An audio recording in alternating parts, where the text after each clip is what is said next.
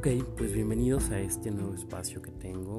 Siempre había tenido la inquietud de generar algo como esto, sin embargo, a veces es difícil, por pena o por, por, no tener que decir o por pensar que no tenemos un mensaje para que la gente pueda escuchar. Pero bueno, seguramente más de uno se va a poder sentir identificado conmigo.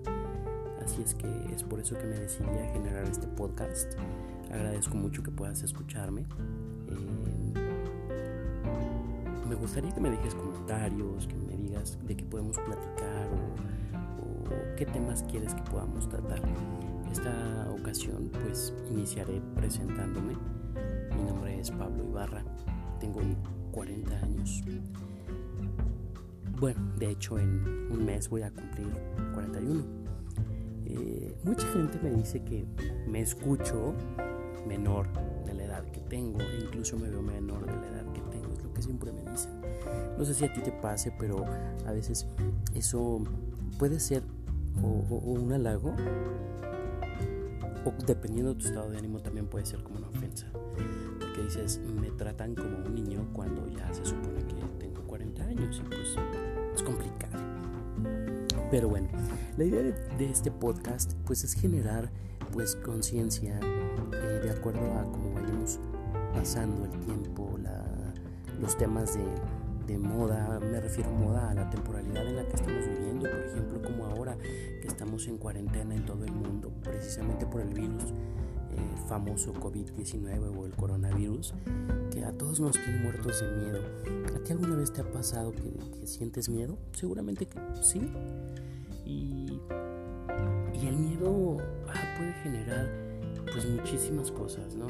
En específico, actualmente eh, creo que todos, no nada más yo, sentimos un miedo eh, por contraer la enfermedad, por generar eh, síntomas e incluso cualquier gripa que, nos esté pasando o una tosecita que sea incluso por estar con la garganta seca porque ya sea que, que estabas haciendo cosas en casa como, como barrer, tapear, no sé, algo y empiezas como a toser y dices, no, fue, fue garganta reseca. Posteriormente, a los 15 minutos empiezas a toser nuevamente y dices, ay no, no, no me haya dado.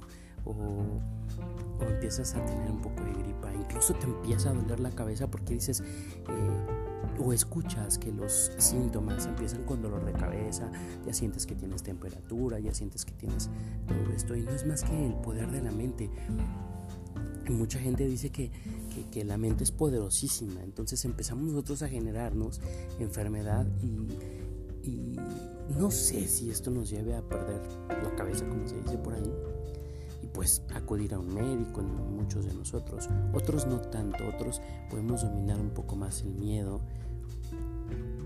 y, vamos a un médico, ¿no? O, o hacemos el, el famoso cuestionario por mensaje de texto en mi experiencia les voy a contar, por ejemplo, yo hace como 15, 20 días, ¿no? Hace como 15 días más o menos, tuve una como alerta.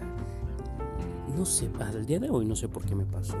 El chiste está en que yo me metí a bañar y, en eso pues llego a mi cuarto, del baño a mi, a habitación y, uso un, un desodorante por las noches en aerosol lo destapé, lo, me lo coloqué, pero no lo olí. Y eso me, me pareció como extraño, ¿no? no percibí el olor del desodorante. Tengo varios, tengo como tres en, en, mi, en mi buro. Entonces tomé otro porque dije, tal vez este ya no funciona, tomé otro. Y ya no, pues ya no percibía tampoco el olor y, y agarré un perfume, me puse, perdón, una loción en las manos y intenté olerla, tampoco percibí el olor. Tengo un aromatizante para mi habitación, de estos que huelen a, cítricos, pues también me lo acerqué hacia la nariz y no percibí el olor. En ese momento me empezó como a dar miedo, empecé como a, tener miedo porque había escuchado que, que esta enfermedad o este virus comienza con, que no percibes olores o no percibes sabores. Entonces empecé a comer cosas para poder ver si yo percibía los sabores, si tenía todavía el sentido del gusto. Entonces empecé a, a saborear cosas y sí, sí, sí podía sentir. Pero en ese momento me, me, recorrió como un sudor, como una temperatura por todo el cuerpo, porque escuchas que se murió no sé quién, que se murió no sé cuál, en las noticias todo es coronavirus, en las noticias todo es muertes, todo es infectados, todo es eh, referente a, la pandemia y eso te genera más miedo. Entonces a mí me dio mucho miedo y contesté el, cuestionario que te hacen por mensaje de texto cuando mandas el, mensaje al... no recuerdo el número. Entonces empiezan a hacerte preguntas y, tienes temperatura, yo contesté que no, bla, bla, bla. Todo esto, mi miedo comenzó. ¿Por qué? Porque yo soy una persona diabética desde hace 14 años, casi 15. En, este año cumpliré 15 años como diabético.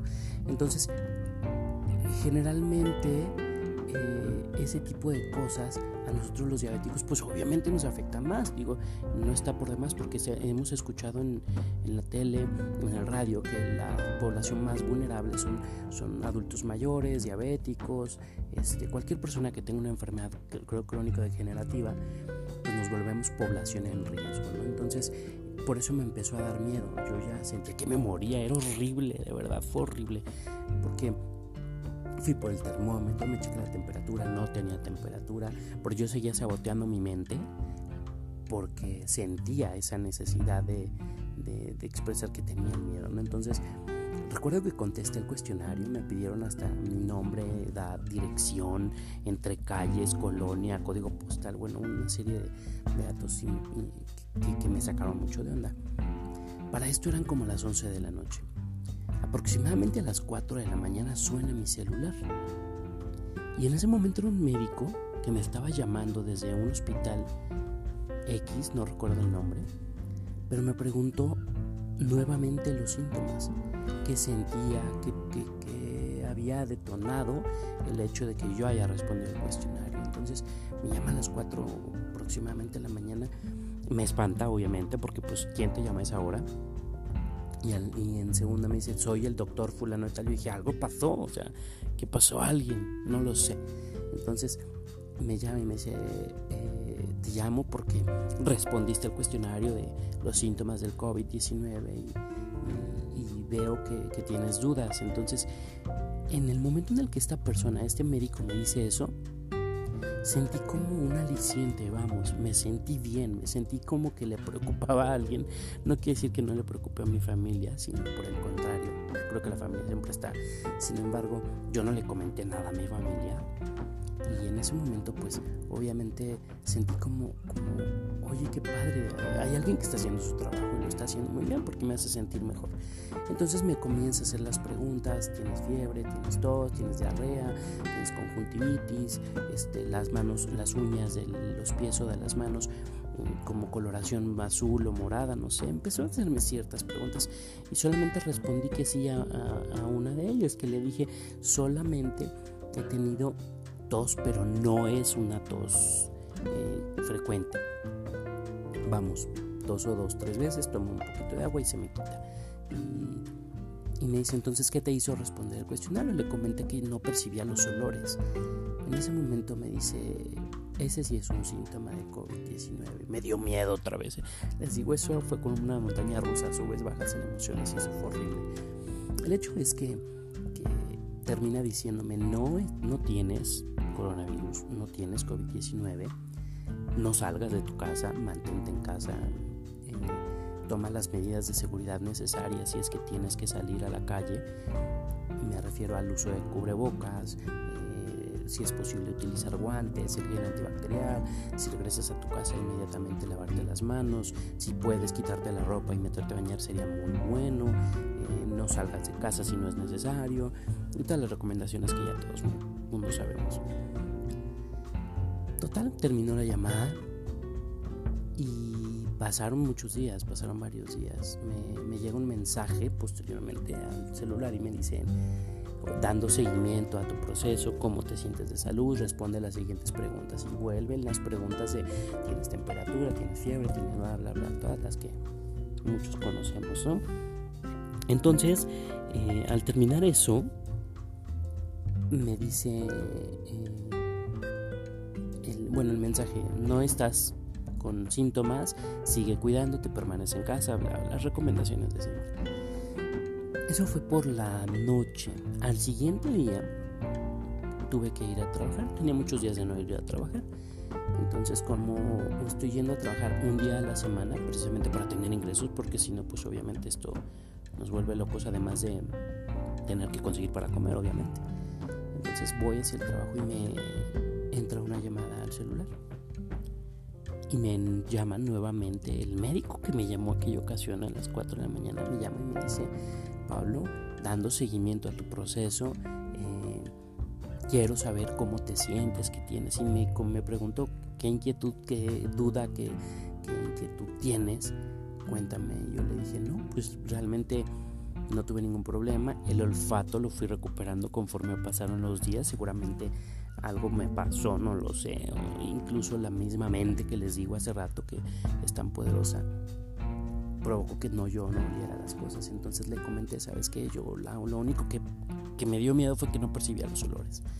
Y me dice, sí, es un síntoma, pero no, no es porque, o sea, no nada más es, es un síntoma de COVID, sino también puede ser que hayas olido un amoníaco, que hayas este, este, un, vamos, un químico que te provocó que te lastimaras un poco eh, las membranas en la nariz, no sé, algo así me explico. La verdad no soy médico, pero este, este médico me explicó. Entonces me dijo, permanece en casa. Algo que me sacó mucho de onda no me dio, bueno, sí me dio como cierto temor. Fue que eh, el doctor que me llamó me dice, oye, tu dirección es tal, tu nombre completo es tal. Este, yo le contesté que sí. Y me dice, ¿entre qué calle está tu domicilio? Dame referencias de tu casa. Es algo que me generó, pues no desconfianza, no lo sé, no sé si desconfianza, miedo no lo sé, porque yo dije, van a ir a mi casa a verificar que esté en cuarentena, que no haya salido de casa. No lo sé. Entonces eso me, me tuvo como, como, vamos, muchos de nosotros, si, si hubiéramos recibido, esa llamada con dame detalles de tu casa, pues dices, no sé si es por la inseguridad o por, por lo que tú quieras, ¿no? El hecho es que, vamos, le di los datos que me, que me pidió porque todo me lo pidió de, de una manera muy amable y pues evidentemente tenía yo que responder porque ellos habían hecho su trabajo, habían hecho su trabajo súper bien. De hecho es lo que quiero compartir en este momento. Eh, no estoy defendiendo a los doctores, a los enfermeros porque los están atacando con, este, con esto que les estoy contando. Digo, a final de cuentas, eh, siempre debemos defender a quien hace algo por nosotros, no nada más en esta ocasión, sino siempre. Entonces, se los cuento porque dentro de toda esta pandemia, dentro de todo este estrés que tenemos generalizado en la población, hay algo muy bueno, hay algo, hay algo que me llega, que me hace pensar que, no vamos por mal camino como personas. Eh, el hecho es que hay quien hace su trabajo de la mejor manera, como, como las personas que llevan los datos, que generan la base para, para poder llevar un control de la pandemia, quién hace la llamada, quién, el médico o no médico, no lo sé, que te llama y te pregunta de manera personal, que no es una máquina quien te está respondiendo. Eh, eso, ese, ese aspecto de sentirte abrigado de todos los médicos, todos los enfermeros, que yo hasta ahorita no he tenido la necesidad de ir a un hospital por algún síntoma, pues, pues es como padre, ¿no? Porque decimos, hay alguien que tiene vocación, hay alguien que tiene y que cree en su trabajo, que, cree que esto es lo correcto, lo que está haciendo. Y lo que quiero transmitirles es precisamente eso. Estamos en un tiempo en el que estamos en casa sin hacer muchos nuestro trabajo.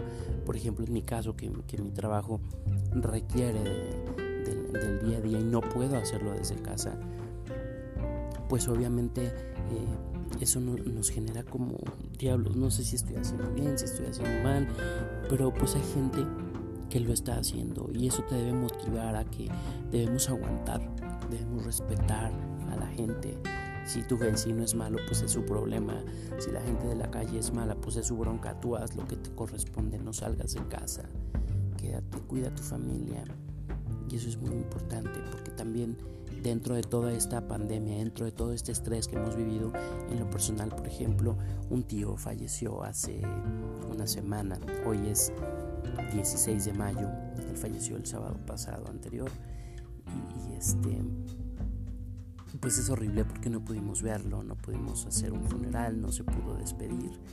Y dos o tres días después, eso fue el sábado que les digo, mm, el miércoles siguiente fallece la mamá de un amigo y no fue por COVID, pero, pero fallece. Entonces el hecho es que eh, estas dos personas que yo conozco, que yo conocí, vamos, personalmente, eh, tenían un plan para el día de hoy, para el día de mañana, para la próxima semana, para cuando termine esto, como decimos todos.